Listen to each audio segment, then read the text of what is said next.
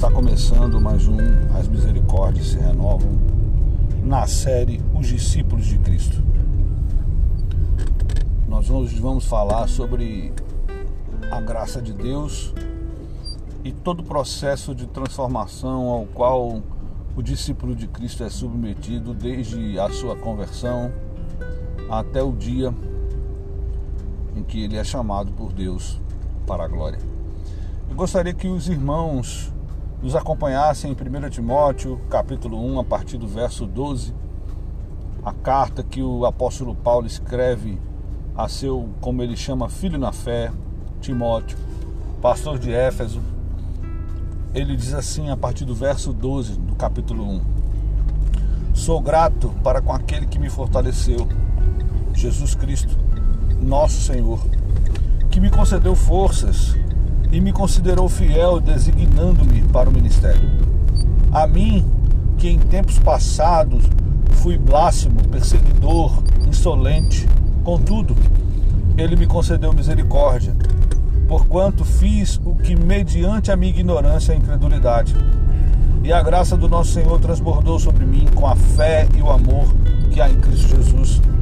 Esta declaração é fiel e digna de toda aceitação. Jesus Cristo veio ao mundo para salvar os pecadores, dos quais eu sou o pior. Todavia, por este motivo mesmo, me foi concedida a misericórdia, para que em mim, o pior dos pecadores, Jesus Cristo, demonstrasse toda a sua grandeza da sua paciência e me tornasse no modelo para todos quantos haveriam de crer nele para a vida eterna. Portanto, ao Rei eterno, imortal, invisível, Deus único, seja honra e glória pelos séculos dos séculos. Amém. Meus irmãos, o apóstolo Paulo, no início da sua carta a Timóteo, ele escreve sobre diversas coisas. Ele fala do objetivo da lei, ele fala sobre cuidar dos falsos mestres, ele se apresenta ao apóstolo Paulo, ele se apresenta a Timóteo, sucessivamente à igreja de Éfeso. Mas ele nós queremos focar sobre a graça de Deus na vida do apóstolo Paulo e sobre a nossa vida. O próprio apóstolo, ele fala que no passado ele foi blasfemo, perseguidor e insolente. Ora, antes do, do, do apóstolo Paulo conhecer Jesus, ele era uma pessoa blasfema, ele era uma pessoa que não temia ao Senhor Jesus ele era uma pessoa achava que temia Deus, pois seguia a lei de Moisés à risca, mas aquele que segue a lei de Moisés à risca e não entende a graça de Deus, não entende a misericórdia de Jesus, ele não nasceu de novo. Muitas vezes nós passamos por momentos muito difíceis na nossa vida e eu gostaria que os irmãos olhassem para a sua vida nesse momento olhassem para o que Deus fez na sua vida, de onde Deus lhe tirou, quem você era, o que Jesus fez. Ora, nós éramos blasfemos, certamente. Nós possivelmente fomos perseguidores, não da forma que Paulo foi. Nós éramos insolentes. No entanto, mesmo com todos os nossos defeitos, os nossos pecados, tendo Jesus uma aliança conosco, mesmo sem que nós soubéssemos. Talvez nós não fazíamos ideia da aliança que Jesus tinha conosco. Quando nos era pregado o Evangelho, quando a palavra de Deus chegava até nós, muitas vezes alguns de nós, ou muitos de nós, a maioria de nós, desdenhávamos da palavra de Deus, não reconhecendo o seu senhorio, não entendendo que aquela palavra era a palavra eterna, é aquela que sustém todo homem, toda mulher que crê que Jesus Cristo é o Senhor. Andávamos por caminhos errantes, dentro dos nossos desvaneios, dos nossos erros, das nossas cobiças e das nossas inconsequências. Mas o Senhor Jesus, em sua infinita misericórdia, olhou para nós e através daquele sacrifício de cruz, através do seu sangue, teve misericórdia de nossas vidas misericórdia de nossas almas e nos concedeu o dom gratuito do Espírito Santo. nos, nos concedeu a vida eterna, nos converteu em seu amor através de Sua palavra. Nós que por tanto tempo e tanto momento nos achamos superiores, nós achávamos que a palavra de Deus era só coisa de crente, era só coisa de evangélico, era apenas uma lei. Não, ela é muito mais do que isso. Ela é o puro estado da graça divina. A palavra de Deus, ela demonstra o puro estado da graça divina, da graça de Deus. Ela nos mostra Jesus em sua plena graça, desde Gênesis até Apocalipse. Nós vemos que o apóstolo Paulo reconhece a sua imundície e o seu pecado. Ele reconhece que lutava erradamente, enganosamente contra o próprio Deus. A partir do momento que ele blasfemava e perseguia os santos. No entanto, é importante entender, queridos, que o apóstolo Paulo, ele foi chamado pelo Senhor Jesus, assim como nós fomos chamados. Assim como Jesus escolheu ao apóstolo Paulo, o Senhor Jesus ele nos escolheu. Muitas vezes, alguns de nós passando por um processo demorado, lento, progressivo, que é a metanoia que Paulo fala em Romanos 12, versículo 1 e 2, que é o processo de transformação de vossa mente, processo extremamente lento. Nós ainda andamos errantes, nós ainda passando por um processo de desconstrução de nossos pensamentos, de desconstrução de tudo aquilo que nós achávamos que era certo neste mundo. A palavra de Deus, através do seu poder, vem fazendo uma mudança em nossas mentes, uma mudança em nossas vidas através da graça e misericórdia de Jesus. Jesus, com toda a sua paciência, olha para nós, olha para aquele a quem ele tem uma aliança, aquele a quem ele chamou de servo, a quem aquele ele escolheu de amigo, porque um servo, como ele disse em João, não sabe o que fará o seu Senhor. O amigo não. O amigo ele já sabe. Queridos, gostaria que nós, nesse momento, entrássemos em contrição, ficássemos contritos com Deus e pensássemos diante de nós, diante de nossos irmãos, diante da igreja, diante de nosso Senhor Jesus Cristo, se nós podemos e em que podemos melhorar, em que podemos ser servos mais úteis para o Senhor Jesus. Ora, o Espírito Santo, ao qual nós somos templo e morada, aquele que habita em nós, ele faz em nós tanto o querer quanto o realizar. E por isso nós precisamos, assim como Paulo, nós precisamos com que o Espírito Santo, através da obra redentora do Senhor Jesus Cristo na cruz, através do perdão de Deus a nós, precisamos passar por esse processo de transformação. Precisamos aceitar que sobre nós transborda o amor de Jesus, sobre nós transborda a fé. E toda palavra que o Senhor Jesus nos dá, toda palavra que está na Bíblia, que nos é ensinada, é digna de toda aceitação. Nós precisamos entender que Jesus Cristo veio nos salvar, a nós, pecadores.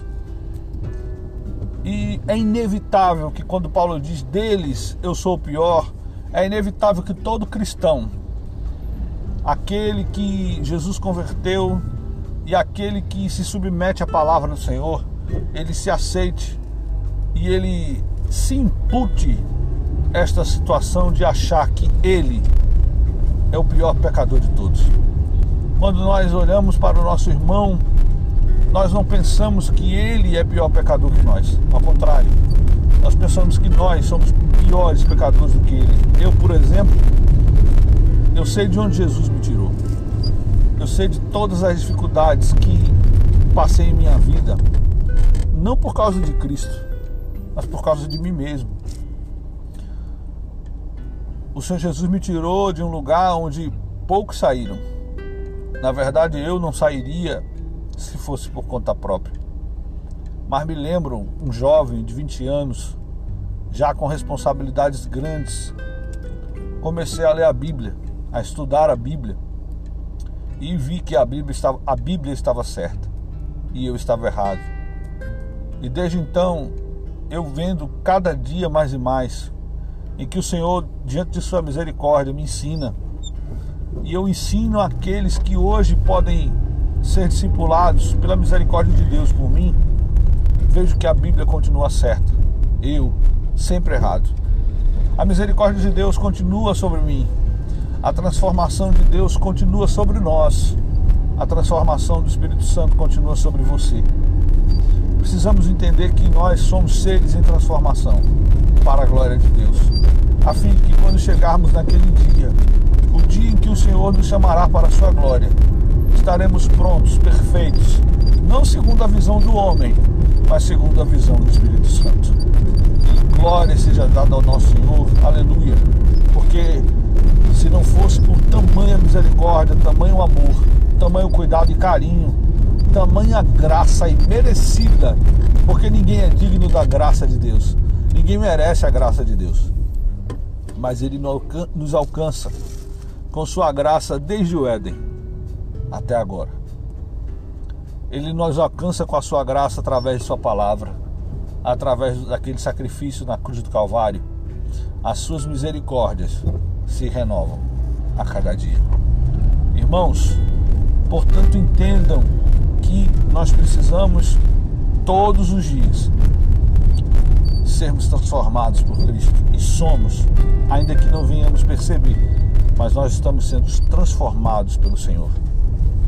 E nós precisamos ser transformados pela palavra de Deus. E a palavra de Deus ela tem poder para separar juntas e medulas.